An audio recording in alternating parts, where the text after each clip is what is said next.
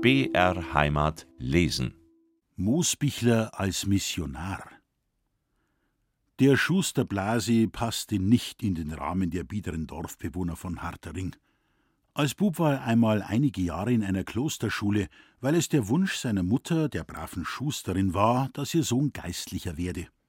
Aber nachdem er nach vier Jahren mit Ach und Krach die beiden ersten Klassen hinter sich gebracht hatte, gab der Pfarrer den Schustersleuten den dringenden Rat, ihren Buben aus der höheren Schule herauszunehmen und ihm das ehrsame Schusterhandwerk lernen zu lassen. Der Vater war so vernünftig, diesen guten Rat zu befolgen, und so wurde der gute Blasi eben Schuster. Weil er aber Mensa deklinieren konnte und auch noch einige andere lateinische Brocken behalten hatte, fühlte er sich über seine Dorfgenossen erhaben, und als er dann später als Geselle noch einige Jahre in die Stadt kam, war's ganz aus. Nach dem Tode seines Vaters übernahm er das väterliche Anwesen und die Werkstatt und wurde so wieder Bürger der kleinen Gemeinde. Er kehrte zurück als aufgeklärter Mann und mit einem handfesten Hass gegen die Kirche, denn er gab dem Pfarrer die Schuld, dass er damals nicht weiter studieren durfte. Die biederen Bauern erschreckte er mit seinen Reden, die er im Wirtshaus am Biertisch führte. Er leugnete Gott, wetterte gegen die Kirche und deren Einrichtungen und ganz besonders gegen die Geistlichen. Ja, so aufgeklärt und gescheit kam sich der Blasi vor, und in Wirklichkeit war er doch weiter nichts als ein Riesenrindvieh. An den Sonnenfeiertagen erledigte er die schmutzigsten Arbeiten, karrte Mist auf seinen kleinen Acker, grub den Garten um, pumpte die Jauchegrube aus und versäumte nie, in seinem zerlumptesten Arbeitsanzug über den Kirchplatz zu gehen, wenn die Leute nach dem Hochamt das Gotteshaus verließen. Mit Wonne rief er dabei den Kirchgängern hämische Bemerkungen zu, die er für geistreich hielt. Dass nur ganz dumme Menschen das lächerlich machen, was anderen heilig ist, so weit reichte die Einsicht des Blasi nicht, obwohl er Mensa deklinieren konnte. Wegen dieser dauernden Provokationen schuf sich der Blasi viele Feinde im Dorf, und der Forstaufseher Moosbichler sagte einmal zu dem Dorfgeistlichen Hochwürn, den Kerl mach ich noch katholisch, da können sie nicht drauf verlassen. Der Geistliche, der Moosbichlers Methode kannte, die er bei den Holzdieben anwandte, ermahnte den braven Forstaufseher: Moosbichler, bitte vergreifen Sie sich nicht an dem Mann. Sie würden sich nur die Hände schmutzig machen und würden doch keinen Erfolg haben. Wir wollen es dem Herrgott überlassen, dass er den verirrten Menschen wieder auf den rechten Weg zurückführt. Beten dürfen sie für ihn, aber schlagen dürfen sie ihn nicht. Obwohl Moosbichler ein guter Christ war, bezweifelte er doch sehr, dass dem Schuster Blasi mit Gebeten zu helfen sei. Davon versprach er sich wenig Erfolg und sann seiner Natur gemäß auf handfestere, weltliche Maßnahmen. Als er einmal mit meinem Vater über den Schuster Blasi sprach, sagte er: Der Herr Pfarrer ist schon gut, Sagt er nicht neulich zu mir, wie ich ihm gesagt habe, dass ich den Lumpen nur katholisch mache, ich soll ihm ja nicht schlagen, sondern für ihn beten. Wie sich der gute Modis vorstellt, hä? Ich für einen Schuster blase beten. Herschlagen tue ich ihm recht. Das ist die einzige Sprache, die der versteht. Beten. Ha, dass ich nicht lach. Was meinst wenn ich für die Holztipp bloß beten tat? Der ganze Wald war schon gestohlen. Songs dies nicht auch, Herr Forstverwalter? Mein Vater stimmte lachend zu, glaubte aber seinem treuen Untergebenen den Rat geben zu müssen: Moosbichler, lassen Sie sich mit dem Kerl nicht ein. Der spinnt ja. Und er kann auch nicht viel Schaden anrichten, weil ihn doch kein Mensch ernst nimmt. Wenn Sie ihn verprügeln, zeigt er Sie an, und dann werden Sie obendrein noch bestraft. Das ist der Kerl doch gar nicht wert. Da haben Sie eigentlich recht, Herr Forstverwalter, meinte Moosbichler nachdenklich. Aber wissen's, wenn er allerweil so dammisch der Herretter auf der Gesicht, na, juckt's mich feil schon oft saumäßig in die Hände. Ich mein, der wird da einmal eine von mir fangen, wenn mir der Gaul durchgeht. Der braucht ja nicht in Kirch gehen, wenn er nicht mag. Jeder soll da, was er für richtig hält. Aber die anderen Leute sollen ihn ruhen lassen. Der Haustipp, der ganz gescheite. Und dabei ist er so saudumm, dass gar nicht mehr feierlich ist, fuhr der Muckel erbittert fort. Der, wenn so lang war, wie ein dummes Kunter aus der Dachrinne von der Kirche saufen. Ich sag Ihnen, Herr Forstverwalter, abergläubisch ist der Depp wie ein altes Weib. Eine schwarze Katz, wenn ihm über den Weg läuft, kehrt er wieder um. Und am Freitag oder am 13. geht er nicht auf Straß, weil er meint, er könnte sich einen Haxenbrecher oder er könnte überfahren werden. Und meines, der gang auf die Nacht am Friedhof vorbei. Nicht ums Verrecken tat er das. Lieber macht er einen Mordsumweg, wenn er vom Wirtshaus abgeht. Aber ein Biertisch Meier fressen und Rechtblätter herin, das kann er, der Kläufe. An einem Sonntag, kurz vor Ostern, herrschte im Dorf große Aufregung. Nach dem Gottesdienst standen auf dem Kirchplatz die Leute in Gruppen beisammen und besprachen das große Ereignis, das sich an diesem Tage zugetragen hatte und von dem sie alle Augenzeugen waren. Der Schuster Blasi war in der Kirche. Ja, und kommuniziert hat er auch, sagte die Angerbäuerin. Also muss er vorher Beicht auch haben. Vielleicht hat er das im Pfarrhaus da oder in einer anderen Pfarrei, denn bei uns hat niemand am Beichtstuhl gesehen.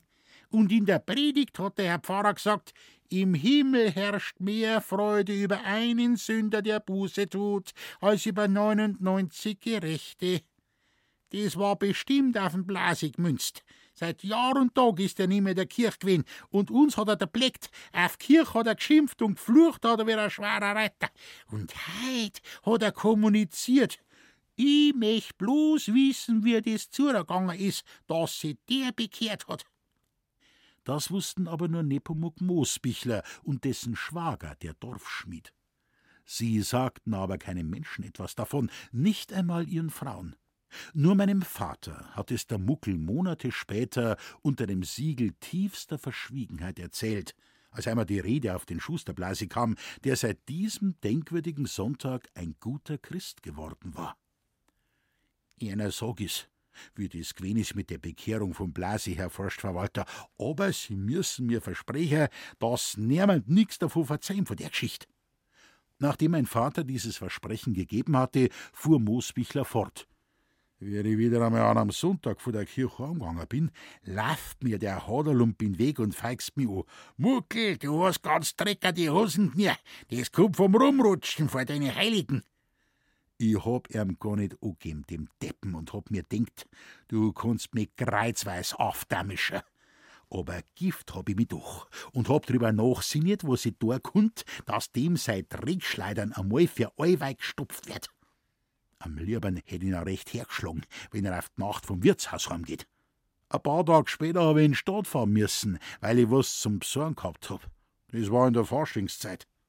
Da waren in einem Schaufenster Gesichtsmasken ausgestellt. Eine kreislicher als die andere. Und eine war dabei, die kreislichste von alle, eine schwarze Teufelslauf mit Hörner und einem blutroten Mai. Ich hab nachher beim Brückenwirt ein paar halbe Bier getrunken und was gegessen. Und da ist mir wieder Blitz ein Gedanken eingeschossen. Mir ist eingefallen, dass der Schusterblase so abergläubisch ist und dass ihr mit der Larven ein solch ein Schreck eiern könnt, dass er in die Hosen scheißt. Ich nix wie ein Nein, das Geschäft, und die Larven kauft. Vier Mark und 50 Pfennig hat's gekostet, aber das Geld hat mich nicht gereiht. Daheim bin ich gleich zum Schmied um mich, der wo's mein Schwager ist, und hab ihm gesagt, was ich mit dem Blase vorhab, und hab ihn bitt, dass er mir hilft. Der Schmied fährt nämlich jeden Donnerstag in die Stadt zum Eisenhandler und der Schuster in die Gerberei. Mit acht Zug auf die Nacht fahren sie allweit zurück. Ich hab also mit meinem Schwager ausgemacht, dass er am Schuster am nächsten Donnerstag beim Brückenwirt einen Rausch aufhängen und erst mit dem halben Elfi Zug zurückfahren sollte. Ich da dann im Wald zwischen der Station und Hartering warten und einer als Teufel maskiert erscheinen. Mein Schwager war gleich Feuer und Flamme und hat sich saumäßig auf die Pfundsgaudi gefreut. Es war eine ziemlich helle Nacht damals, weil fast Vollmond gewesen ist. Ich hab mich an dem Waldstrassel bei der alten Eichen hinterm Busch angesetzt und hab auf die zwei gewartet. Ausgeschaut hab ich, dass ich mir vor mir selber gefürcht hab. Überm Gewand hab ich meinem Schwager sein ledern Schmiedschurzfei angehabt und am Bauch hab er mir eine dicke Wohnkette bunden, das recht rasselt. Und hinter Joppen hab ich einen Keibeschwarf angenäht, den ich mir vom Metzger besorgt hab. Wie ich die zwei vor der Weiten hab kämen sehen, hab ich die Larven vors Gesicht bunden. Der Schuster hat nicht schlecht gelungen gehabt. Schon von aller Weiden hab ich ihn blären hören und die ganze Straße, da braucht's, ist er umeinander torkelt. Wie es nachher ganz nah da waren, bin ich hinausgesprungen vom Wald auf die Straße und hab mit der Ketten gerasselt.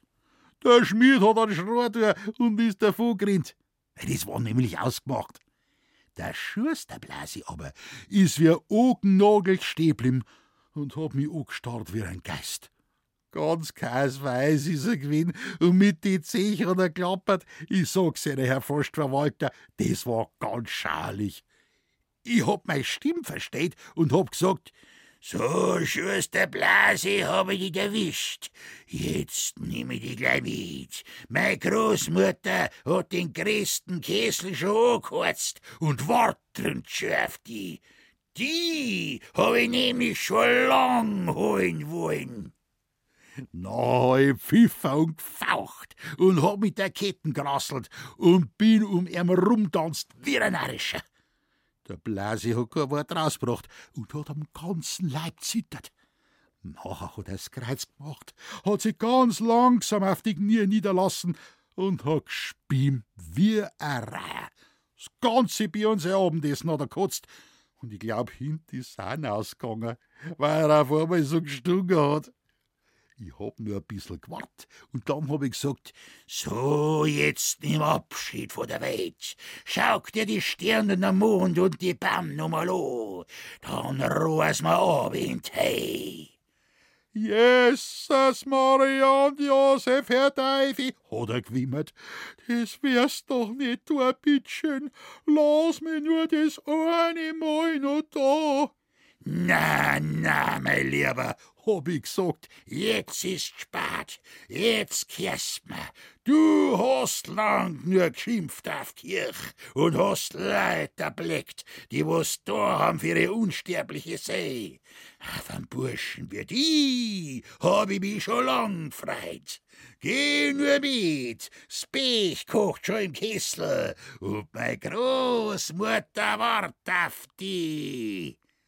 Da hat er die Hände aufgehebt und hat mich angefleht. Na, lieber Herr Teufel, um aller Heiligen willen, lass mich da, ich bin gar recht schön, lass mich da.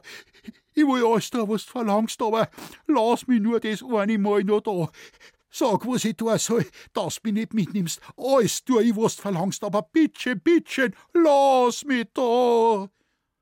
Ich hab erst ein bisschen gefaucht und dann hab ich gesagt, es gibt nur eins, das dich noch mehr retten kann. Sag's, lieber Herr Teufel, tu's, ganz bestimmt tu ich's. Alles tu ich, was du haben willst, hat er geschluchzt. Also, sag ich, wenn's von jetzt an einen christlichen Lebenswandel führst, wie ihn deine Eltern geführt haben und wie ihn alle anderen Leute im Dorf führen, dann lass ich die Heiden um aus. Aber das eine sag ich dir, einmal noch, wenn's auf die Kirche schimpfst oder auf die Religion, dann hol ich dich noch in der seibigen Nacht. Dann hab ich wieder recht kreislich gefaucht und mit der Ketten grasselt und bin im Wald verschwunden. Ein bisschen weiter vorn hab ich mich wieder an Straßel geschlichen, weil ich doch sehen haben wollt, was der Heid jetzt macht. Er ist allweil nur auf dem Weg nirgelt und ich glaub, er hat nur mal gespimmt. Endlich ist er aufgestanden, hat nach alle Seiten geschaut und ist dann in einem Saus auf Hartering zugerannt. Sehen's, Herr Forstverwalter, so hab ich den Herr Lotri bekehrt. Aber geh, Sie sagen bestimmt, nehmt nix davon. Also, Moosbichler, seufzte mein Vater, der vor lauter Lachen noch ganz atemlos war. Sie sind unbezahlbar. Sie brauchen keine Sorge haben, ich sag bestimmt niemandem was. Denn wenn der Schuster erfahren tät, dass Sie der Teufel waren, dann wäre er gleich wieder derselbe Lackel, der er vorher war. Aber dem Herrn Pfarrer darf ich's doch erzählen. Der freut sich sicher, dass er in seinem Dorf einen so erfolgreichen Missionar hat. Ja, wenn's meinen, sagte Moosbichler zögernd, dann können Sie's ihm schon verzeihen, aber meinen es nicht, dass er mich dann recht schimpft, der Herr Pfarrer, weil ich mir als Teufel ausgeben hab. Ich mein, wegen Amtsanmaßung sozusagen. Nein, Moosbichler, der schimpft Sie bestimmt nicht, beruhigte mein Vater. Der Herr Pfarrer lacht Tränen, wenn er das erfährt. Nach einer Weile meinte Moosbichler, da können Sie aber sehen, Herr Forstverwalter, was der Schusterblase für ein Rimpfig ist, dass er nicht gespannt hat, dass da was nicht stimmen kann. Das darf er mal Sau im Stall wissen, dass der Teufel zu nicht sagt. Tja, das darf ja mal Sau im Stall wissen, dass der Teufel zu nicht sagt, er sollte einen christlichen Lebenswandel führen. Mein Vater hatte richtig prophezeit. Der Herr Pfarrer hat wirklich Tränen gelacht, als er ihm Moosbichlers Bekehrungswerk erzählte.